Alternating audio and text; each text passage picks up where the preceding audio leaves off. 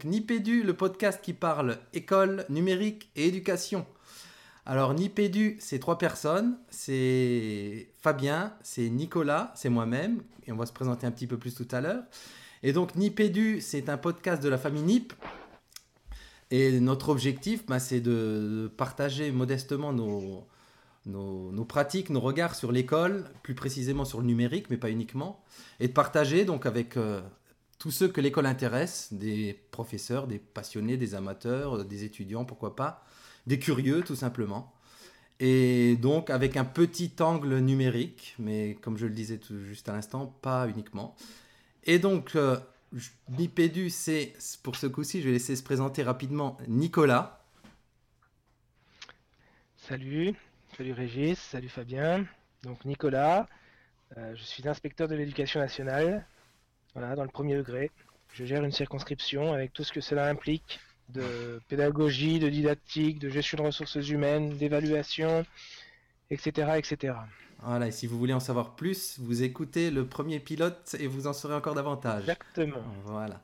Et donc, c'est aussi Fabien. Bonjour à tous, donc Fabien, conseiller pédagogique euh, dans une circonscription dédiée à la scolarisation des élèves en situation de handicap. D'accord. Et donc moi-même, donc Régis, moi je suis professeur des écoles dans une école en éducation prioritaire depuis 11-12 euh, ans, je crois, une dizaine d'années. Hmm. Mais il n'y a que des garçons dans ton équipe là, euh, Régis? Dans mon équipe, dans mon école? Non, non, dans, dans, les, ah. dans, les, dans les trois participants à, à l'enregistrement de ce podcast. Oh, le gros malin. Eh oui, il n'y a que trois garçons. bah, pourquoi il y a que trois garçons? Tu peux me le dire? Non, aucune idée. Non, Fabien, tu as une idée? Non, non, moi je, je, vote en touche. Non, Nicolas Vas-y. c'est parce qu'il n'y a, y a, que des hommes dans l'éducation nationale, ah, et en particulier dans le premier degré. Ça doit être ça. Non, mais... vous, avez bien, compris cette sortie qui nous permettait de faire une transition habile. En tout cas, j'espère que vous l'aurez trouvé habile. Tout à fait.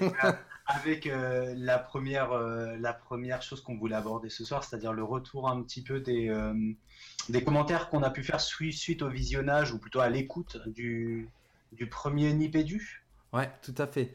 J'y venais justement. Donc oui, alors euh, si on parle des commentaires, il faut qu'on y réponde un petit peu. Alors on a eu pas mal de commentaires, on en parlait juste avant d'enregistrer, et pas mal de retours. Euh, alors on a eu quelques retours euh, autour de la forme, disons, donc sur la qualité du son et des choses qu'on va essayer d'améliorer évidemment au fur et à mesure. On, est d'ailleurs très content que vous nous envoyiez vos commentaires pour, euh, bah, pour progresser, pour s'améliorer. Et on a donc des commentaires aussi sur le fond, dont cette question. Voilà, on est un podcast sur l'école et on est trois garçons, mais, mais, mais, j'ai pas de réponse, moi personnellement. Mais, mais, on est des garçons qui sont entourés de, de, femmes et heureusement qui nous conseillent tout au long de la journée et qui nous permettent d'avoir une approche euh, la plus euh, neutre possible dans, dans nos affaires d'éducation. Ah, tu as mis le doigt sur ce commentaire, je te laisse te dépatouiller avec. moi, moi, je vais vous aider à vous dépatouiller de tout ça. Euh, je crois que ce qui, en tout cas moi, ce qui m'a agréablement et plus qu'agréablement surpris, c'est effectivement euh, d'avoir eu pour l'essentiel, euh, Régis, tu le disais euh, tout à l'heure hors ligne, donc on est à près de 600 auditeurs pour ce premier jet, et euh, nous n'avons eu que des retours de votre part très constructifs, mais surtout très encourageants, euh, tant sur le fond que sur la forme. Je crois que c'est ça qu'il faut retenir principalement, c'est que finalement, le... la tentative, l'expérience qu'on mène actuellement sur Nipéduc, elle semble euh, répondre à une attente ou un intérêt des, auditeurs et des gens que l'on touche via, ce, via cette émission. Donc je suis ravi de tout ça et je vous invite effectivement, comme le disait Régis tout à l'heure, à poursuivre vos retours parce que euh, là on a essayé de vous montrer qu'on les lisait et qu'on essayait d'en tenir compte dans la mesure du possible évidemment.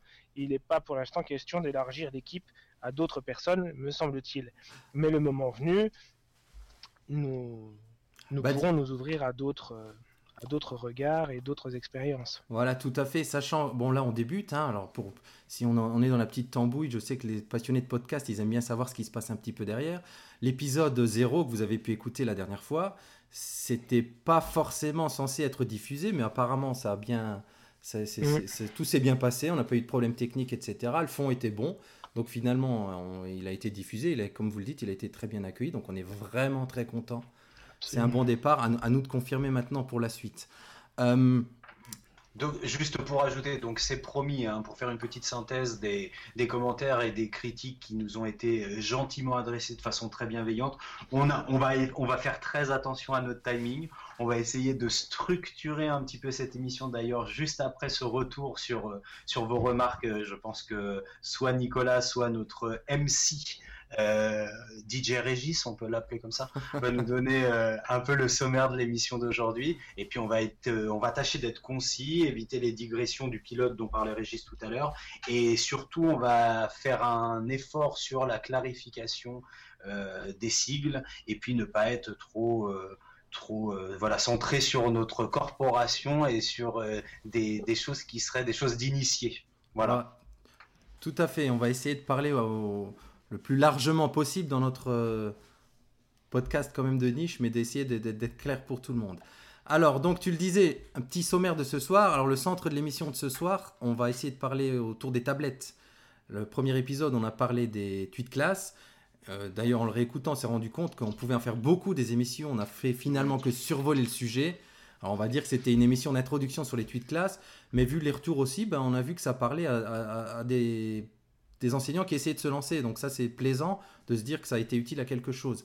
Puis même d'autres plus confirmés qui ont trouvé des choses intéressantes, ça confirmait leur pratique ou, ou qui avaient envie d'apporter leur pierre. On verra pour des prochains épisodes.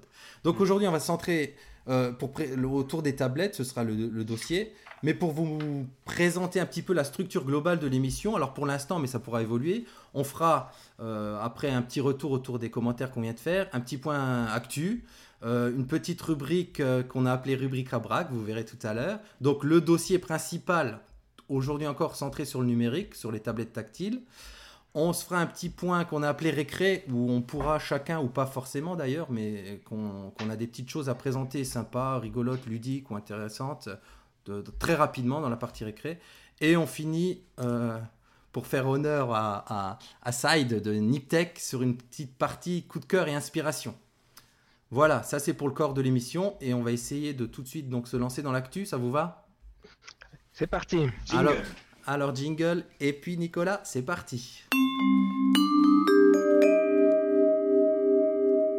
Ah, l'actu, l'actu n'est pas si fraîche que ça pour moi finalement. Mais c'est quelque chose qui, dans les 15 jours qui ont passé, ont retenu mon attention. Euh, nos, auditeurs doivent euh, avoir vu passer cette information qui a été diffusée par toutes les voies de presse. Il y a un sondage qui a été fait il y a, trois semaines à peu près, ou en tout cas qui est, paru il y a trois semaines, qui disait qu'il y avait près d'un directeur sur deux qui avait été harcelé ou malmené dans le cadre de ses fonctions par les parents d'élèves et non pas par leur inspecteur. Je vais le préciser. C'est important de le préciser. Euh, c'est important.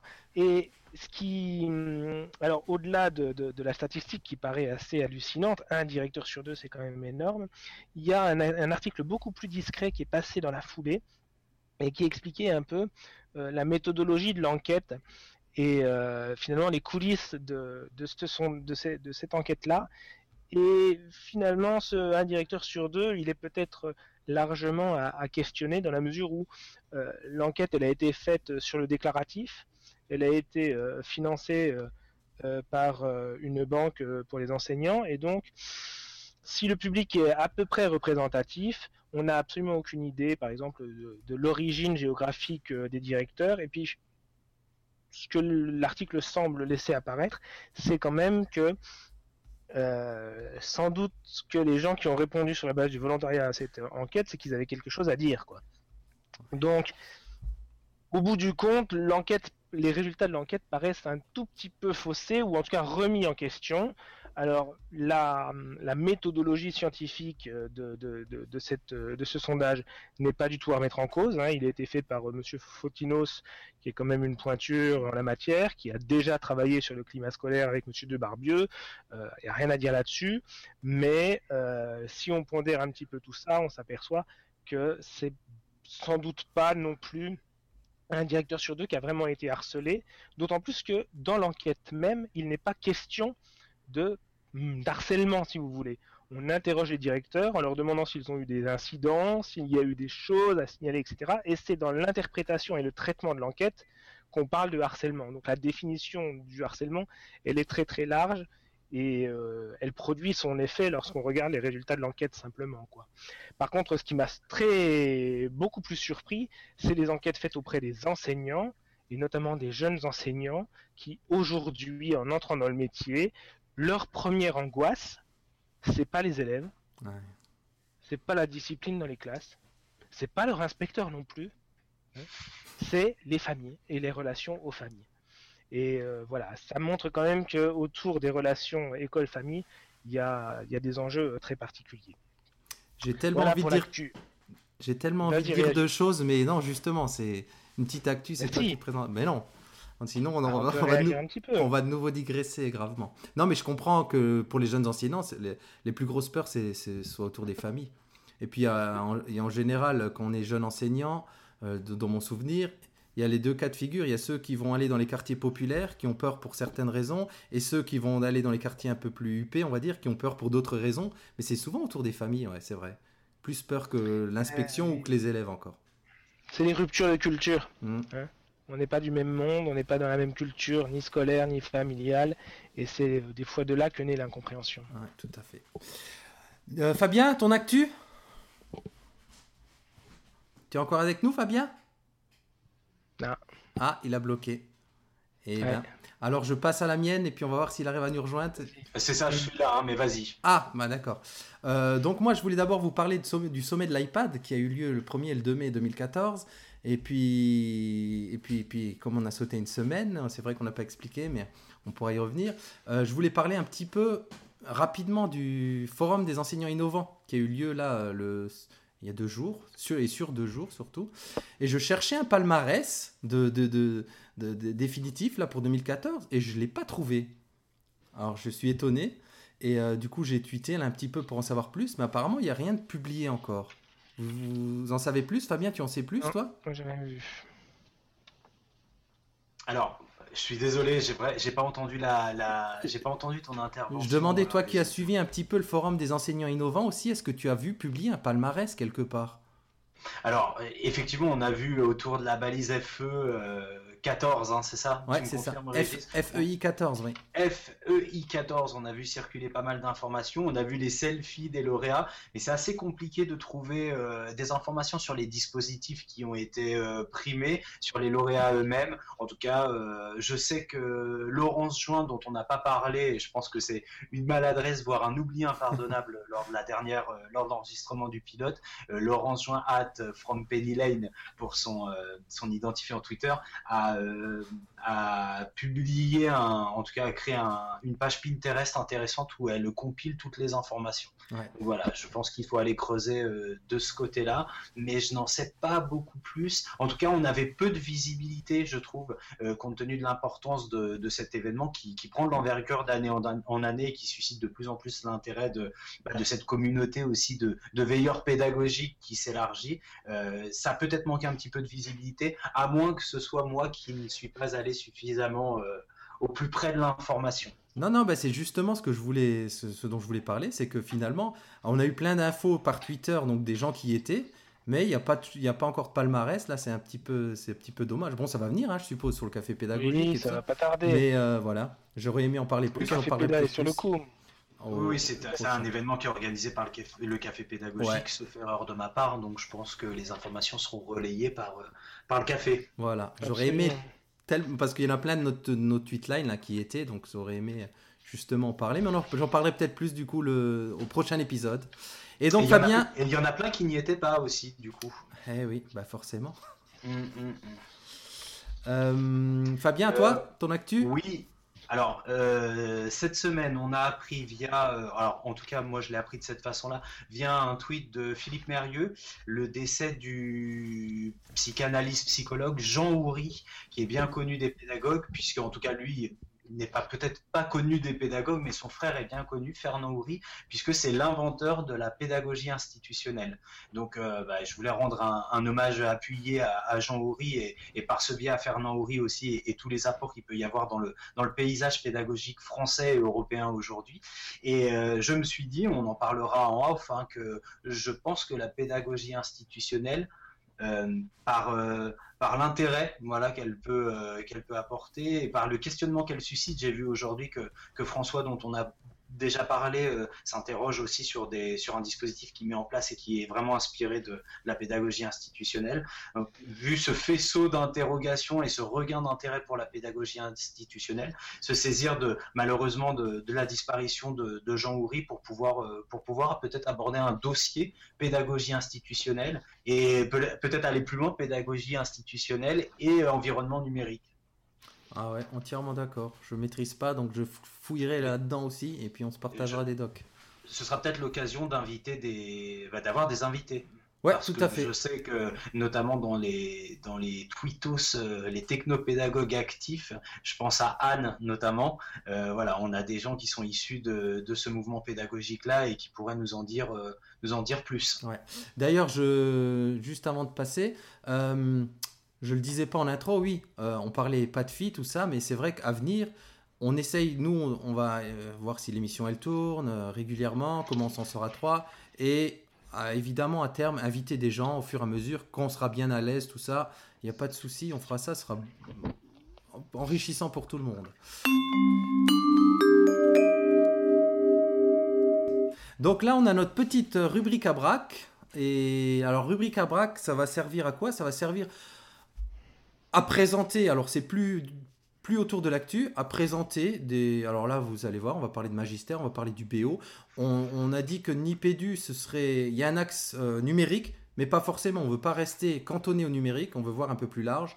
Et notamment euh, dans, cette rubrique à braque, par exemple. Alors, je pars donc du coup sur Fabien, euh, sur Nicolas, pardon, qui va nous parler du BO. Le BO, je pourrais le présenter comme une, une devinette qui, qui hante euh, les, candidats au concours euh, d'inspecteur ou, de, ou de, principal de collège, euh, parce que en général, on demande toujours quel est le rendez-vous hebdomadaire d'un principal, d'un directeur et d'un inspecteur de l'éducation nationale. Et ce rendez-vous-là, hebdomadaire, c'est la publication du bulletin officiel, d'où l'acronyme BO, qui paraît tous les jeudis et qui euh, synthétise euh, l'ensemble des textes réglementaires euh, qui sont parus au cours de la semaine dans le journal officiel qui lui est publié tous les matins. donc on y trouve à la fois les textes de cadrage, hein, du décret, de la circulaire jusqu'à la note de service, et aussi les arrêtés de nomination. Donc c'est intéressant parce que du coup, on peut voir comment le système évolue, euh, ça permet de faire de la veille réglementaire et puis de voir un petit peu la valse des gens et des, postes à pourvoir euh, dans, notre système éducatif. Voilà ce qu'est le BO on connaît, bien les BO quand on est sur le terrain parce que c'est dans le BO que sont publiées les instructions officielles et les nouveaux programmes. Donc en général, chaque PE de chaque circonscription a dans sa case le BO édition spéciale euh, de, euh, la, qui correspond à la publication des nouveaux programmes. Exactement, avec 19 juin 2008. Avec une actualisation du 8 juillet 2012, il me semble. Oh, le débat d'experts, arrêtez. Moi, j'ai. c'est du flan, ça. C'est ouais. de les voir. Mais il faut compulser les instructions officielles, c'est vrai. Ouais, ouais, en tant que. Alors, tu, tu dis que c'est le rendez-vous euh, incontournable pour certains, bah pour nous aussi, forcément. Alors, en plus de l'avoir en version papier, moi, j'ai mon premier onglet là dans mon Safari, bah, c'est quoi? C'est le BO, quoi. Hein. Dès qu'on prépare un travail, un projet, eh ben, on, on, c'est la, la, page la plus visitée sur le site du ministère. Ah ouais? Il y a des chiffres sur ça? Oui, ah, oui, bah. il y a eu une enquête qui a été faite, je ne sais plus, c'était pas par le café pédagogique la semaine euh, l'année dernière, mais c'est la page la plus visitée euh, et de loin euh, par le, sur, le site de education.gouv.fr, ce qui est d'ailleurs tout à fait logique et rassurant, c'est que mmh, mmh, voilà, les enseignants, le monde de l'éducation se tourne d'abord vers, vers les textes de cadrage qui régissent son action. Ouais, tout à fait. Concret et précis. donc Fabien va nous parler de magistère. Alors, moi j'ai bien aimé euh, le petit complément d'information que tu as apporté à la, à la note sur notre carnet Evernote parce qu'il faut expliquer aux auditeurs qu'on fonctionne pour préparer les émissions avec un, un, espace collaboratif, un carnet Evernote que beaucoup d'entre vous utilisent, nous le savons. Et euh, Régis, à l'annonce de Magister, a commenté c'est un tour de magie d'Harry Potter. Donc euh, c'est presque ça, je dirais, c'est un tour de magie de la DGESCO surtout, un tour de magie qui vise à proposer de la formation, des parcours de formation qui se font à la fois en présence euh, des collègues et à la fois par, euh, bah, par le numérique et puis dans une configuration plus à distance. Donc partout en France, dans chaque académie, on a des groupes qui sont réunis autour de thèmes, de, ce genre de thèmes que vous pouvez retrouver dans les offres de formation départementales ou de circonscription. Euh, autour euh, d'un thème, autour d'une compétence à travailler, autour d'un support.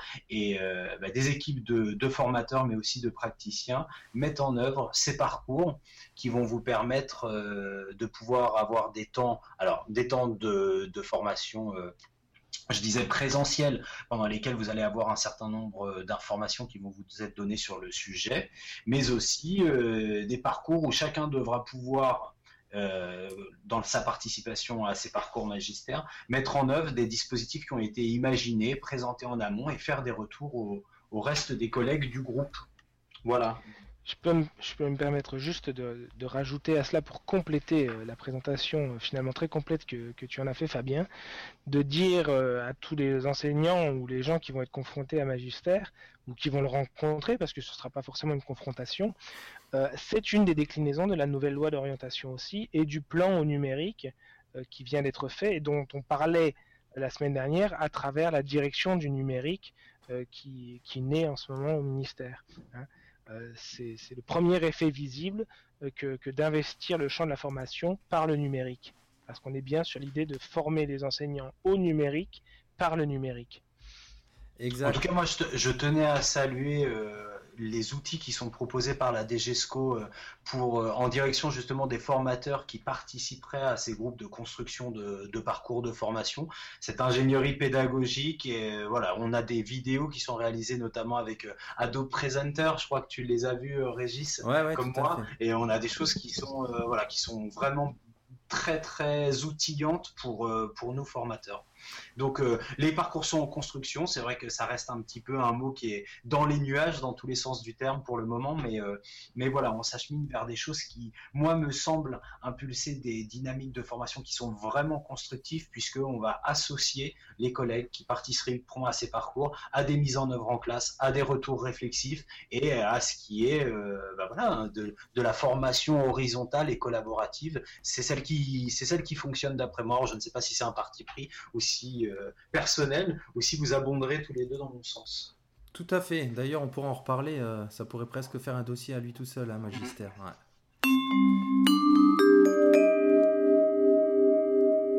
Euh, alors, on enchaîne avec le gros morceau pour pas bouffer notre temps. Alors, le plat de résistance pour ce NIP Edu finalement 0,1.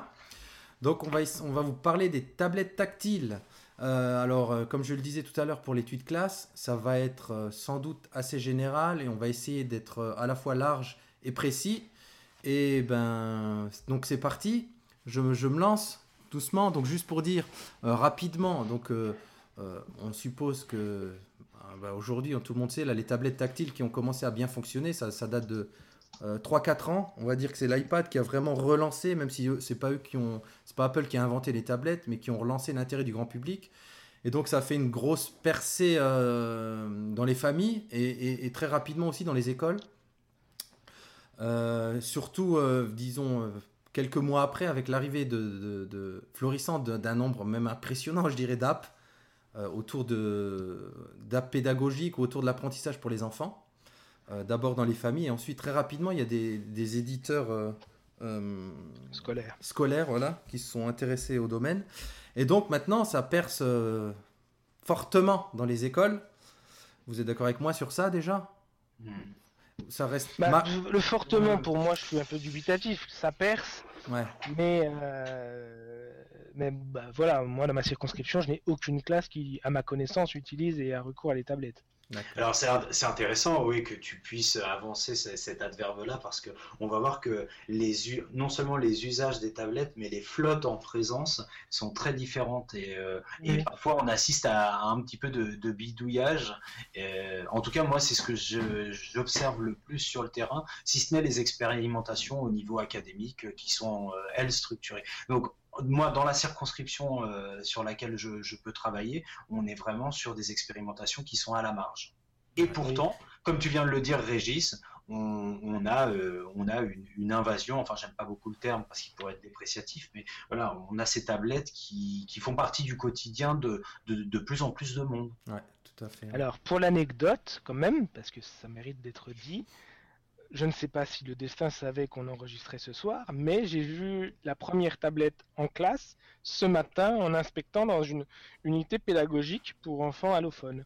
C'est-à-dire pour les enfants étrangers, réfugiés, qui arrivent en France et qui ne savent pas parler le français et qui sont pris dans des unités pédagogiques euh, individuelles. C'est là que j'ai vu euh, la première tablette aujourd'hui. On pourra parler de ce que j'ai vu lorsque Régis, tu nous auras présenté un peu les différents modèles d'intégration de ces outils peut-être. Ouais. Hein, parce que tu, as prévu de le mettre un peu plus tard dans, dans ton déroulé. Ouais, On va parler de quelques pratiques tout à l'heure. Alors, euh, donc oui, vous avez raison. Moi, dans le sens, je disais fortement, c'est vrai qu'on est dans, dans, le petit microcosme hein, sur Twitter, où là, on, les, on en voit parler tout le temps justement des tweets classe et des tablettes. Euh, très, très très liés les deux d'ailleurs. Bref, euh, oui, j'en viens donc à ces fameuses tablettes et donc j'avais prévu de présenter un petit peu euh, quelques modèles d'intégration parce que finalement la tablette c'est un outil informatique, un outil TIS. Alors chez nous en éducation nationale on dit TIS, T-I-C-E. Numérique maintenant. Ouais, maintenant c'est le numérique, je préfère le mot, mais TIS donc c'était technologie de l'information et de la communication à l'école, je me trompe pas? Il y a eu le E à un moment donné pour à l'école et puis le E a disparu. On a eu le TWIC aussi. Exact. Oui, tout à fait. Le terme en vigueur actuellement dans les programmes, c'est le TWIC, les techniques usuelles d'information et de communication. Et maintenant, on est sur le terme plus générique de numérique. Donc, oui, alors ces fameuses tablettes numériques, euh, comme n'importe quel outil numérique, il y a quelques modèles euh, à la fois euh, théoriques et pratiques d'intégration de ces outils, dont le modèle très connu là, de ceux qui suivent sur Twitter. Hein. Le modèle SAMR. Alors, euh, SAMR pour substitution, augmentation, modification et redéfinition. Alors, c'est un modèle assez simple et très parlant. Euh, qui a, on va dire, à quatre, euh, quatre échelons. Donc le premier échelon, c'est la substitution, et on dit là dans ce modèle, donc c'est la technologie ne fait que répliquer quelque chose qui existait avant avec aucun changement fonctionnel. C'est par exemple utiliser alors pour prendre un autre outil technologique, utiliser un tableau numérique comme un tableau noir, sans utiliser ses fonctions interactives, etc. Donc là, on est dans la substitution. Le niveau au-dessus, c'est l'augmentation. Alors on nous dit la technologie, elle agit comme substitution directe d'outils avec des améliorations fonctionnelles.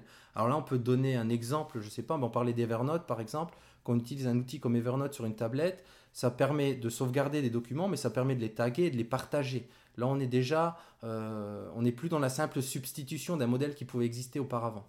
Vous m'arrêtez taguer, oui, taguer, qu'est-ce que ça veut ah, dire Ah, pardon, taguer, c'est mettre une étiquette sur une note. Oui, tu as tout à fait raison. C'est mettre une étiquette sur une note pour pouvoir la retrouver plus facilement. Et, ça, et, donc, on peut, sur une même note, mettre plusieurs étiquettes pour qu'elles soient classées dans plusieurs catégories à la fois. Ce qui facilite euh, la recherche du document voilà, et l'agrégation de ces documents. Tout à fait, ouais.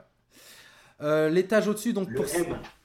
Voilà, on est au M et donc là, selon euh, c'est donc ce modèle SAMR qui a été mis en place par Ruben Puente-Dura, qui est un chercheur et, un élève de ancien élève de Harvard. Donc le M, c'est la modification. Donc là, on entre dans ce qu'il appelle la transformation. Alors il nous dit dans ce modèle-là, la technologie, elle permet une reconfiguration significative des tâches.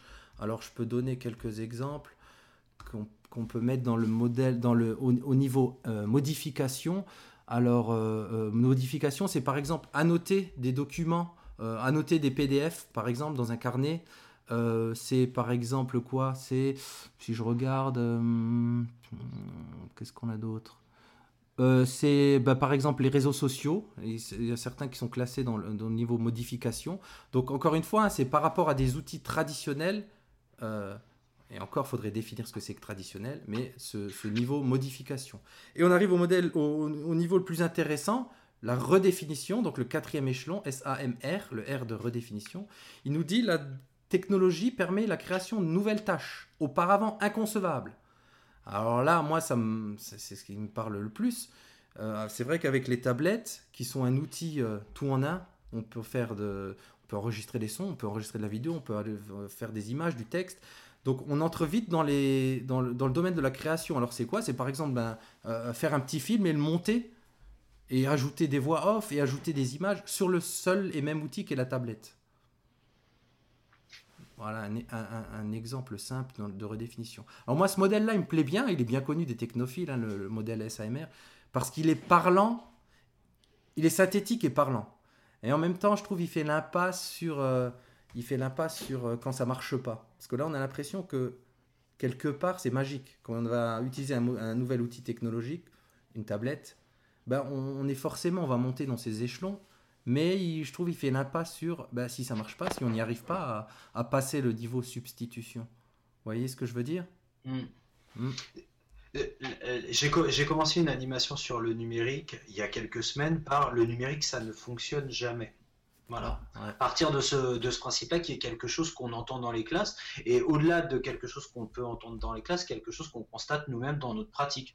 moi, euh, souvent en tant que formateur, j'arrive dans un établissement pour faire une formation, je sais que je vais rencontrer un problème technique. Derrière le ça ne fonctionne pas, il faut bien comprendre, il faut bien entendre que c'est euh, la technique qui ne fonctionne pas. Donc, j'aimerais qu'on commence par parler par évoquer ensemble toutes les difficultés qui sont liées à l'utilisation des tablettes en classe.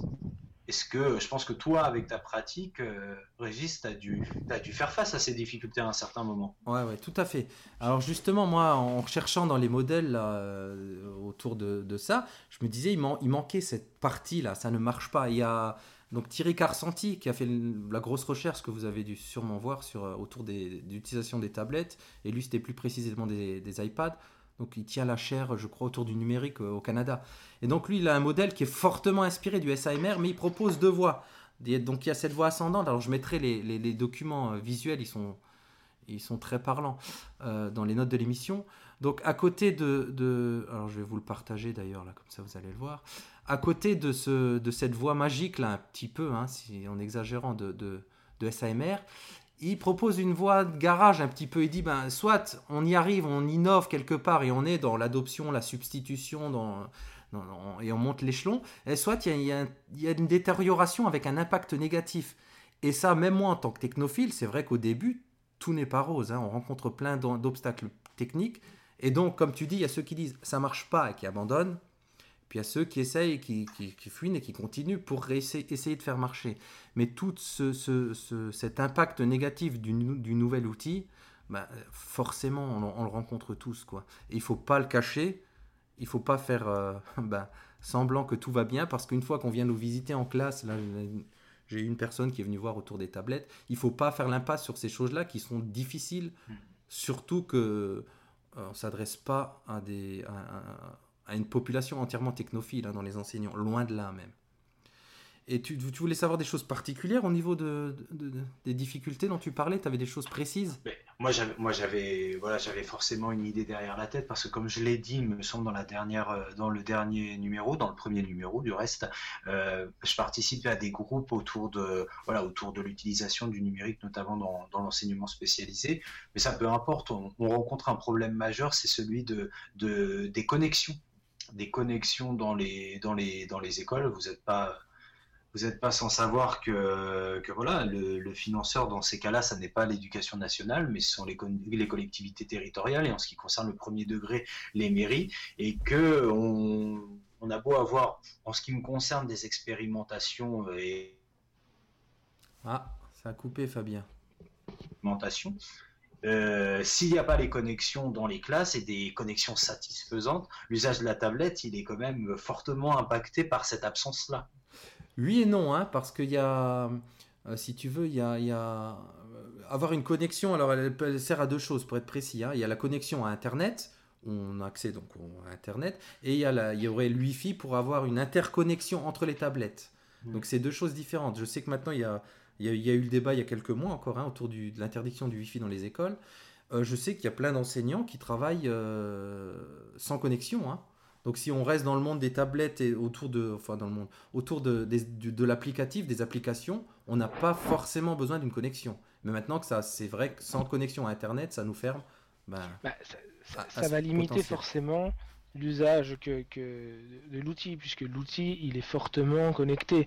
Euh, cela dit, reprendre euh, le modèle SAMR dont tu parlais, Régis, même sans connexion, travailler sur des exerciceurs sous forme d'application sur la tablette, c'est possible sans, sans connexion.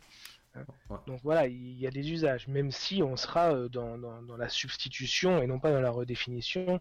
Euh, mais c'est toujours intéressant. hein. Mm. Euh, moi, je, je- rebondissais là-dessus euh, parce que euh, ce modèle euh, SAMR me plaît particulièrement pour deux choses. D'abord parce que s'il est connu par les enseignants, je crois qu'il invite vraiment à réinterroger leurs propres pratiques et leur propre rapport à l'outil. Et donc, il, il facilite une entrée par l'usage et la pratique pédagogique. Et donc une réflexion par rapport à ça, alors que le modèle de, de, bon, il est plus dans euh, les obstacles, les qualités, les limites, qui est euh, une entrée qui est intéressante, mais qui est, qui est pas forcément aussi motrice et porteuse ouais, oui, oui. que, que le modèle SAMR. Moi, je trouve que c'est ça qui est intéressant dans, dans ce modèle-là. Ouais, tout à fait. Mais il néglige pas ce qui manque, je trouve, dans les SAMR, le côté détérioration, et ça arrive, quoi. Hein, Ah oui, oui, bien Cette sûr. voie de garage, oui, elle, absolument. Je, re- je- je continue justement puisque tu disais euh, sur ce que tu disais. Euh, bon, il y en a plein des modèles. hein. On- on- là, je- disons qu'on a choisi des simples et accessibles un peu à- Mm. pour tout le monde. Le deuxième modèle là qui m'intéresse, moi, c'est une version euh, euh, version modernisée, on va dire, du, de, de la taxonomie de Bloom. Euh, bah, je vais vous partager le doc, mais vous l'avez sûrement bien, bien connu aussi, hein, des technophiles. Alors là, il se présente sous forme d'une roue qu'ils ont appelée la roue de la pédagogie, la pédagogie wheel. Alors si vous regardez sur cette pédagogie wheel, euh, c'est une espèce de roue et elle est coupée plus finement que le modèle SAMR, elle est coupée en six niveaux. Et donc ces niveaux, c'est du plus bas au plus haut, hein, je reviens, donc mémoriser, comprendre, appliquer, analyser, évaluer et créer. Donc on comprend bien de nouveau qu'il y a une gradation hein, de, de- de- d'un- d'une intégration la plus simple et la moins entre guillemets technologique jusqu'à ben, la redéfinition et la création. Et donc cette pédagogie huile, elle a l'avantage de présenter quelques apps justement, donc d'avoir des entrées vraiment pratiques pour les enseignants, de, de- de savoir ben, où se situe telle app, même si on peut la, on peut la discuter. hein. Moi je trouve qu'il y a des, des, des apps qui sont classées là-dedans. je crois peu- que ce modèle-là, il, il t'avait interpellé par certains aspects, effectivement. Ouais, tout à fait. Je trouve qu'il y a des apps qui sont un peu classées étrangement, que j'aurais mis un niveau plus haut ou plus bas, mais bon. Mm. Euh, et donc cette roue de la, cette roue de la pédagogie, là, il y a, il y a le lien, hein, puisqu'on voit dans l'anneau extérieur, il y a le lien avec la, la SAMR, puisque finalement, ce sont des échelons Absolument. de la moindre intégration à la plus forte intégration, qui est de nouveau dans la création par les élèves. Fabien, tu voulais intervenir? Non, j'écoute attentivement et j'attends mon moment. Donc euh, là, je, moi, j'apprends ces modèles de ces modèles de développement. Je les connais pas particulièrement. Donc euh, là, je suis à, à- à ton écoute. D'accord. Euh, donc voilà, elle a l'avantage, celle-ci, bah, elle est bien connue hein, des technophiles, là, quand même, des- enfin de- surtout des, ceux qui utilisent les, les- les- les tablettes en classe. Cette entrée par, par, euh, par application, elle permet justement aussi de se situer, et comme tu le disais, Nico, de, de, de, de repenser un petit peu ses pratiques, de voir où on en est, de voir comment progresser, Mm. de voir ce qu'on peut faire. Euh, alors, ça, en sachant que ces modèles, donc, ils sont assez, euh, euh, on va dire, comment je, je trouve pas mon mot, mais qu'il y a d'autres modèles qui, se, qui sont qui regardent ça sous un angle complètement différent. Alors je vais pas les détailler ici, mais il y a le modèle de, de, de Marcel Lebrun, le modèle IMAIP, euh, dont on pourra reparler aussi, qui est un modèle qui est plus basé sur la, autour de, comment dire, là on a une vision large, si vous voulez, de, de la façon d'intégrer. Lui c'est une vision plus précise. Alors son modèle IMAIP, je vais vous donner le détail de ce qu'il veut dire. Hop là, on peut trouver mon petit doc. Donc Marcel Lebrun, vous connaissez? Non. Non, pas du tout? Alors, Ma- Marcel Lebrun, que vous retrouvez sur Twitter, arrobase mlebrun2. Ouais, c'est. Il est à l'origine de la de l'alignement pédagogique et de ce courant-là. Alors dans son modèle à lui, IMAIP, alors c'est un petit peu plus complexe, mais je vais quand même vous le partager pour que vous le voyez et qu'on partage les mots. Voilà. Donc lui, c'est plus autour d'une synergie, autour d'une activité. Alors vous voyez, son IMIP, c'est I pour information, M motivation, A activité, I interaction, P production. Donc on est plus là centré sur, euh, euh, disons, une vision d'un travail précis, moi je dirais, que d'une vision large d'intégration. Alors c'est un petit peut-être un peu moins, parlant euh, au premier abord, mais c'est tout aussi riche et intéressant. Alors je ne vais pas approfondir celui-là ici. Je voulais qu'on reste quand même assez accessible à tout le monde. Mais Marcel Lebrun, oui, à suivre absolument autour de l'alignement pédagogique et des outils numériques. Je vais enlever mon partage. Voilà. Euh, donc voilà, pour les... Et, et, et, je voulais encore dire un mot de... Non, bah, non je vais m'arrêter là, sinon je vais être un peu long. Donc ça, c'est pour une vision un petit peu générale. Enfin, générale. Euh, euh, un peu, on est un peu théorique là. Voilà, c'est ce que j'allais dire. Un petit peu théorique autour de l'intégration d'un outil TIS en général, hein, d'un outil numérique. Pas forcément que la tablette, mais puisque la tablette en fait partie, c'est les, les modèles théoriques tout à fait appropriés. Alors on peut parler des usages.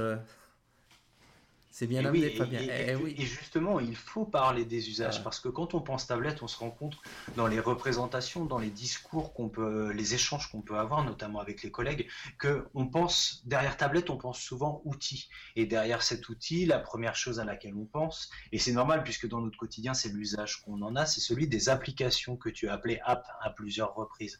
Donc on imagine, en tout cas, euh, moi j'ai été interpellé à plusieurs reprises par des collègues qui souhaitaient une dotation d'une flotte de tablettes pour pouvoir permettre aux élèves de continuer à s'exercer à partir de ces exerciceurs, notamment de ces, de ces applications. Et je pense que là, il y a vraiment quelque chose, un point où, il faut mettre, euh, il faut mettre l'usage de la tablette en discussion.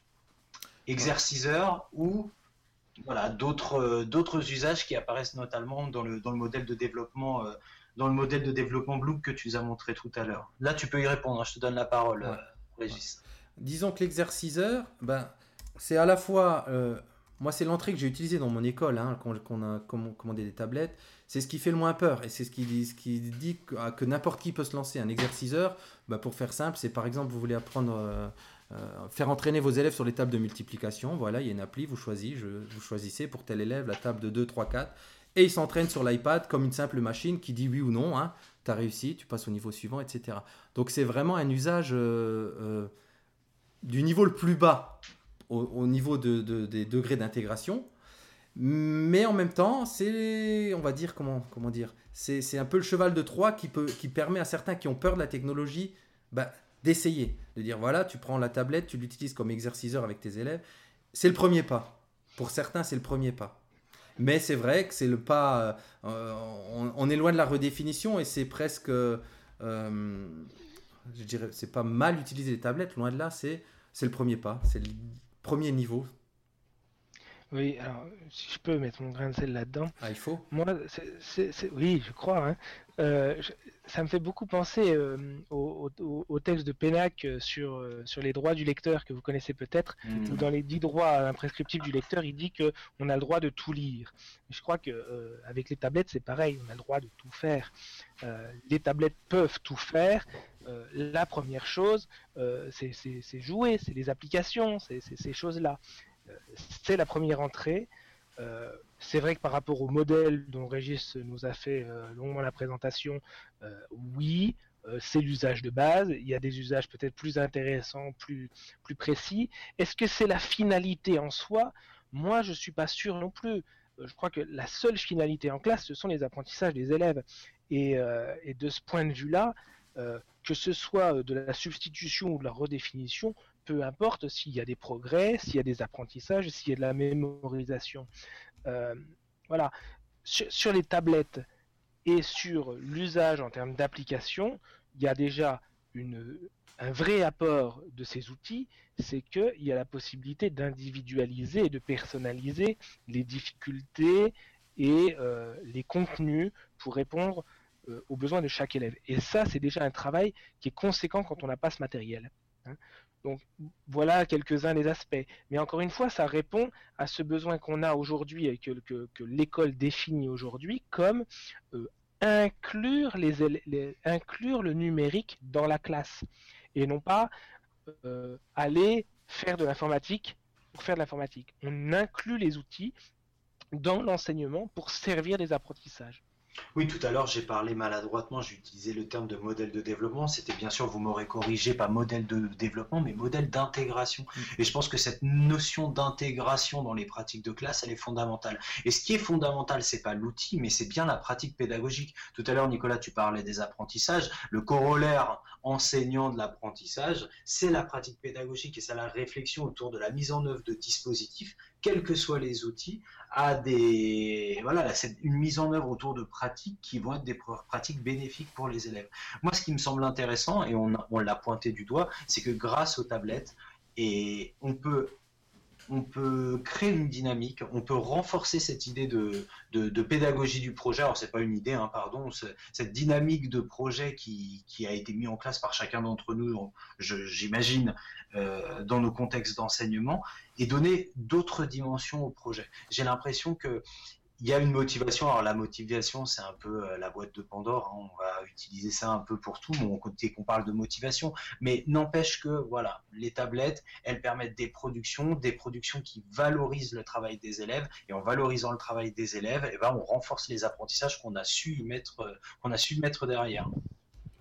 Je rebondis sur la pédagogie. Hein, c'est vraiment le mot. De toute façon, toutes les études le montrent que tous ces modèles théoriques qui sont bien jolis, mais ce qui prime avant tout, évidemment, c'est la pédagogie. Hein. C'est la pédagogie qu'on met derrière l'outil, ou c'est la pédagogie par laquelle on se sert de l'outil. Parce que comme, il disait, euh, vous me le disiez tout à l'heure, euh, c'est vrai que la tablette, elle se prête à tout. Hein. La tablette, c'est une machine. Donc, euh, elle se prête à, faire de l'exerciceur, elle se prête à faire de la création, et en fait, elle se prête à ce à quoi le maître veut bien qu'elle se prête.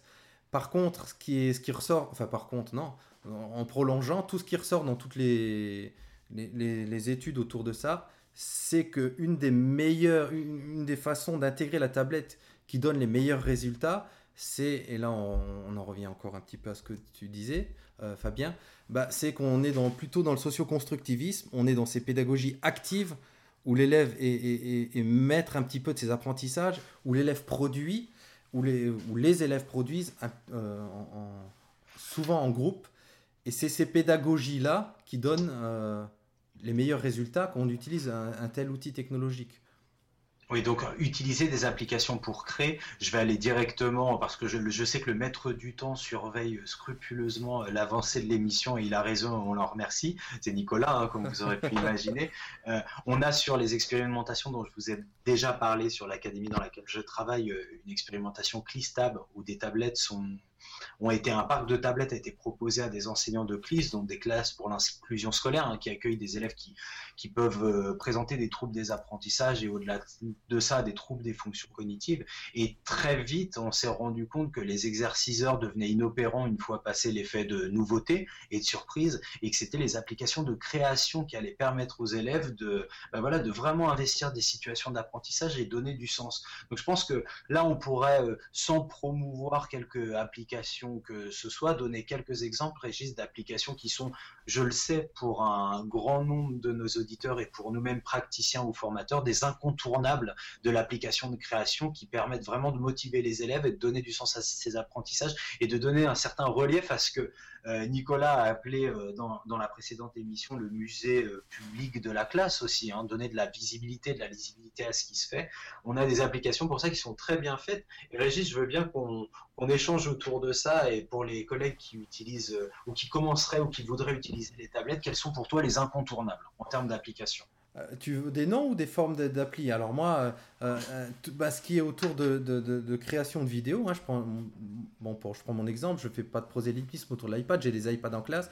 Donc moi, parmi les, les applis qu'on utilise pour créer des vidéos, il y a iMovie, qui est par exemple hein, une, appli destinée à créer de la vidéo. Alors on se dit qu'a priori, c'est pas une appli destinée à la pédagogie, hein, mais ben, on, travaille à faire des capsules vidéo, par exemple, des petits web documentaires que les gamins peuvent produire entièrement du, du, euh, du, filmage jusqu'au montage. voilà un exemple d'appli où on peut, où ce sont les élèves qui créent du contenu. Alors sur des, évidemment, hein, on reste toujours dans le, dans le, cadre des programmes, mais ça peut être, par exemple, qu'est-ce qu'on a fait dernièrement euh, travaillait sur les haïkus, voilà, les élèves ont produit une petite vidéo, ils devaient expliquer à d'autres, virtuellement à d'autres élèves, euh, bah, comment on construit un haïku. Voilà, ils ont produit une vidéo autour de ça. Voilà un exemple.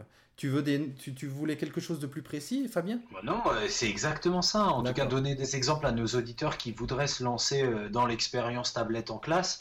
Euh, puis on pourra revenir sur l'importance du parc qui est alloué. Hein. Enfin, je vais, je vais le dire tout de suite ce que je pense. Et je l'ai redit aujourd'hui avec force à, un, certain nombre de collègues. Moi, pour moi, une, tablette en classe, voilà, c'est déjà utiliser les tablettes en classe. C'est-à-dire que cette application dont tu parles est ce qu'on a vraiment besoin pour répondre à, à Morgane qui nous a envoyé un tweet euh, dans ce, dans ce sens-là? Est-ce que chaque élève a besoin d'une tablette pour pouvoir euh, filmer, faire du montage? Non, moi je pense que là où on potentialise nos pratiques habituelles, c'est qu'on va pouvoir finaliser un projet. N'empêche que l'écriture du scénario, parce qu'on va faire euh, un, clip vidéo ou, l'écriture des haïkus parce qu'après on va les expliquer ou les mettre en dessin ou les mettre en, en film. Ben voilà, tout ça, ça se fait avec papier et crayon. Donc, euh, donc vraiment, tout à l'heure on parlait de l'intégration, je pense que c'est important et je pense que utiliser les tablettes en classe, ça ne veut pas dire avoir 15 ou 25 tablettes en classe. Ça veut dire euh, déjà avoir, avoir ciblé des applications de création qui permettent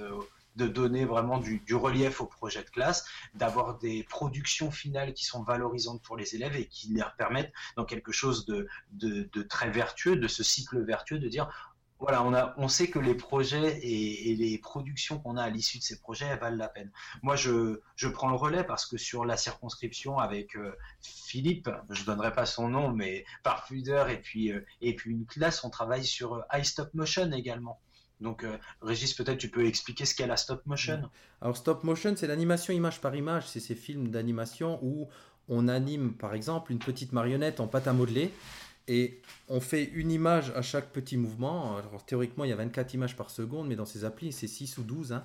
Et donc, toutes les 6 euh, ou 12. Euh, on fait 6 ou 12 photos pour avoir une seconde d'image. Donc les élèves animent un personnage ou des décors pour faire un petit film d'animation. Et comme tu le disais tout à l'heure, ils ont préparé d'abord euh, un, scénario, etc.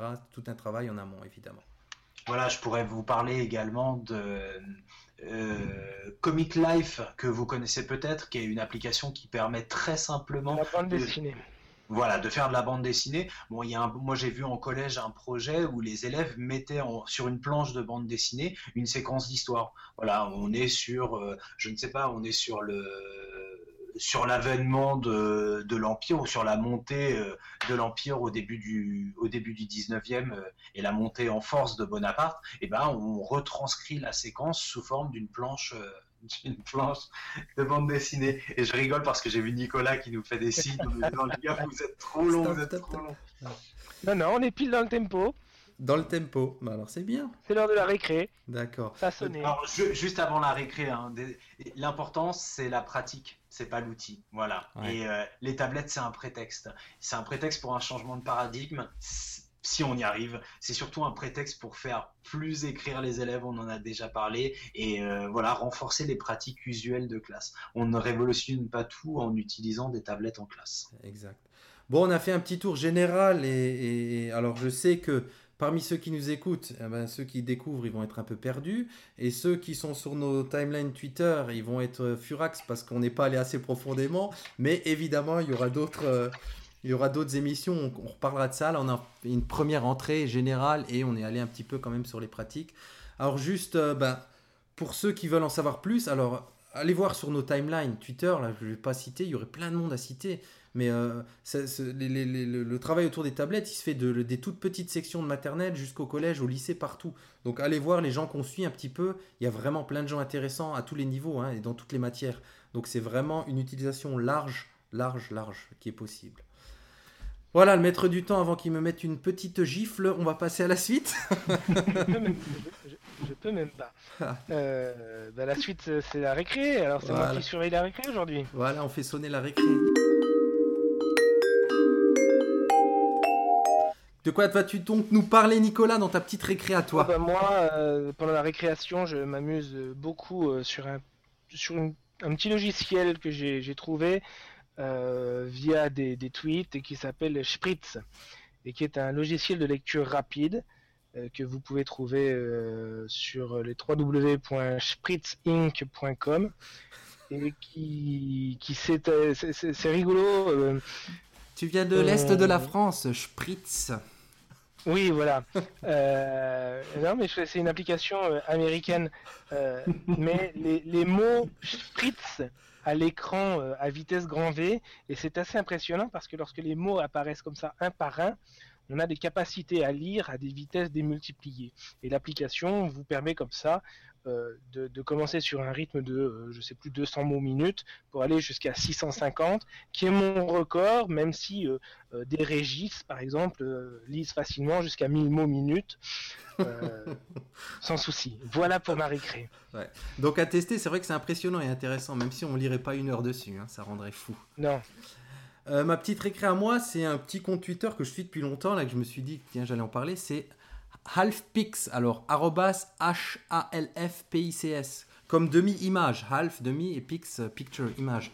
Donc c'est un site, un, compte Twitter assez rigolo à suivre qui présente des photos d'objets coupés en deux. Alors ça peut être euh, un char d'assaut, euh, ça peut être une coupe en deux d'une planète, ça peut être une coupe en deux d'un animal. Il y a des choses parfois, parfois rigolotes et intéressantes même à montrer en classe parfois. Alors dernièrement j'ai vu passer quoi? Une une photocopieuse coupée en deux. Mais quand je dis coupée en deux, elle est littéralement coupée en deux, quoi. Donc on la voit vraiment coupée au milieu.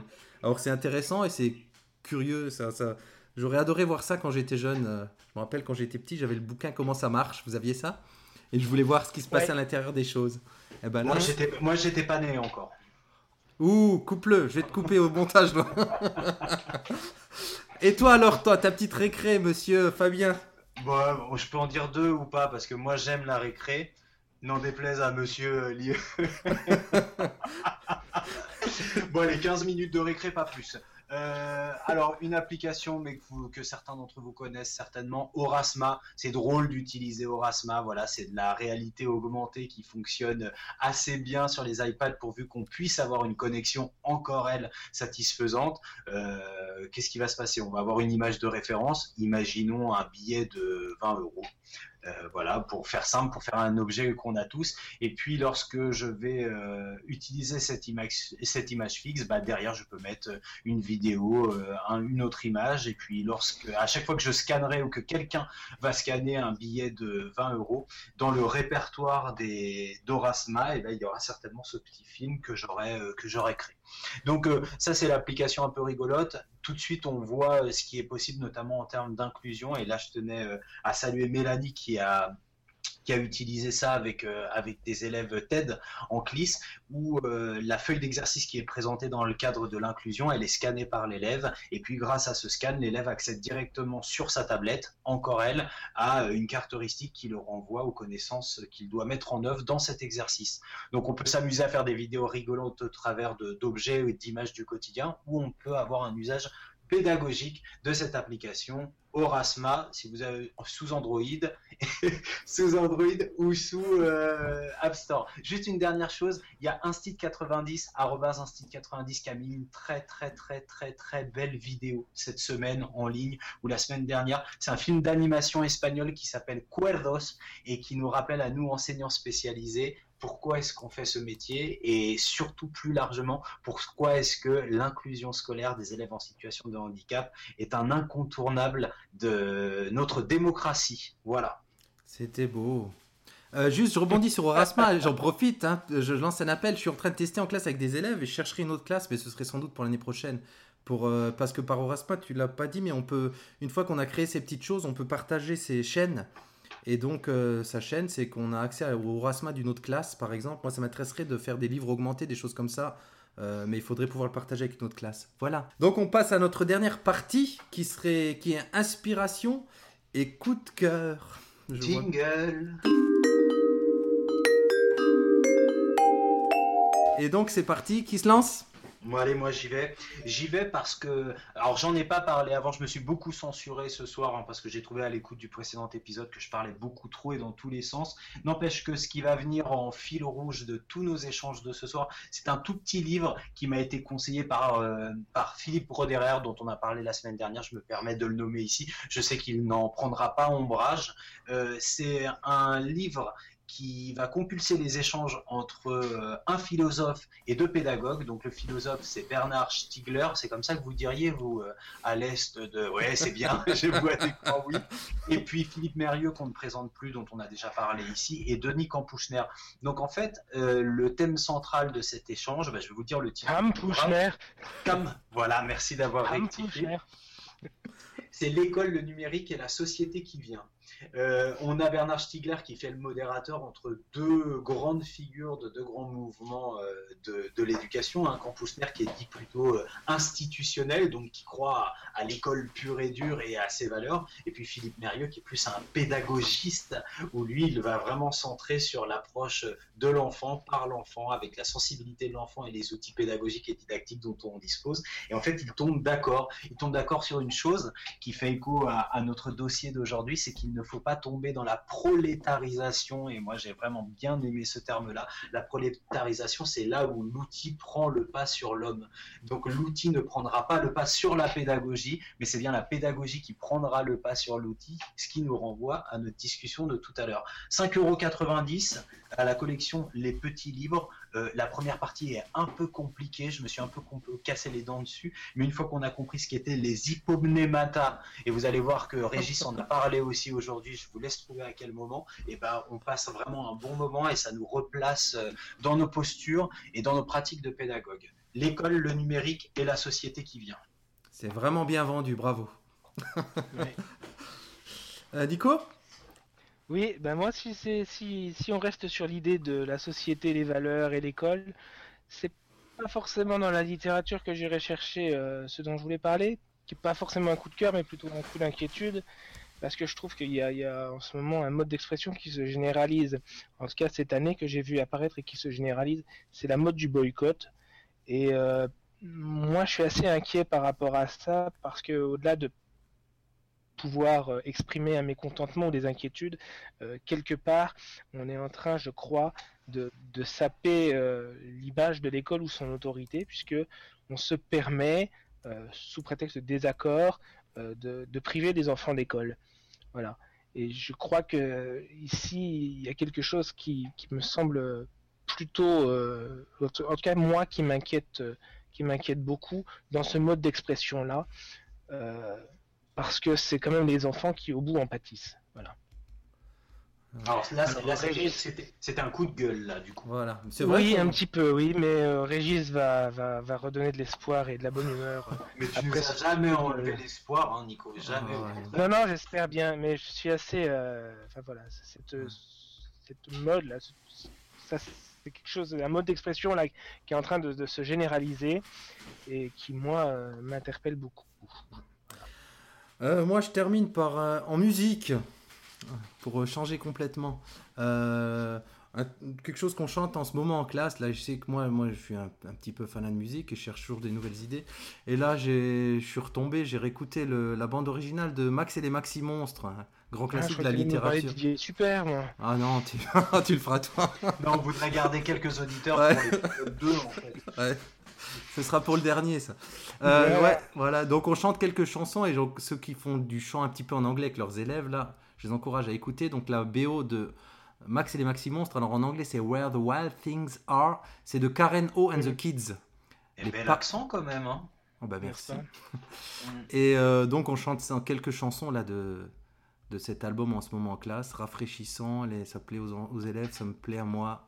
Donc c'est parfait, c'est comme ça qu'on apprend le mieux.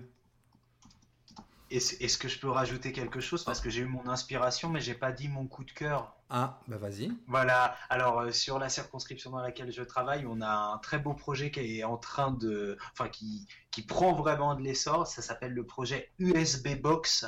USB Box. Je vous incite à, je vous invite plutôt et je vous incite à aller voir leur site. Euh, c'est une collaboration entre des élèves de troisième découverte professionnelle d'un collège et des élèves d'un centre de rééducation fonctionnelle. Donc, ce sont des élèves qui sont atteints de, de maladies qui sont parfois fortement invalidantes pour eux. Et en fait, ces élèves ont pris l'initiative de créer un petit boîtier qui se connecte aux fauteuils dans lesquels ils sont malheureusement amenés à circuler euh, pas mal de temps dans la journée pour recharger leur téléphone portable. Voilà, donc Ah c'est une micro-entreprise qui a été créée, euh, voilà, tout un projet de micro-entreprise prise entre des collégiens et euh, d'autres collégiens, mais qui sont accueillis dans le cadre d'un centre de rééducation fonctionnelle. Et puis ils ont tout un site, ils font toute une promotion. euh, voilà, il y a toute une réflexion autour de autour de, du marketing, de la communication. Donc c'est vraiment un projet très très sympa. Moi je suis très fier de ce projet que la circonscription puisse l'accueillir. Et puis bravo à, Sylvie qui est l'enseignante qui a attiré mon attention sur ce projet et bravo euh, à ses élèves qui souhaitent garder euh, malgré tout une forme d'anonymat. Mais je vous invite vraiment à aller voir leur site. Donc c'est USB Box, le nom de la micro-entreprise et du site qui fait la promotion du produit. Ah, bah on ira voir ça sans faute. Très intéressant, ouais. Eh ben, c'est bon. Alors, j'y crois pas, mais on est en dessous de l'heure, hein Non Ou pratiquement? J'ai lancé. J'ai lancé... Non. Mais avec quelle quantité de frustration Ouais, bah c'est ça. Mais pour nos auditeurs aussi, je pense. Mais du coup, ils viendront écouter l'épisode 02. Normalement, dans deux semaines. On a vu tes gros yeux, hein, ça va. Ah non, c'est de ma faute, je suis désolé. Eh ben, on dit bye bye à nos auditeurs, alors, et nous, on reste en ligne. Salut. Allez, Ciao. tchuss Ciao À plus. too.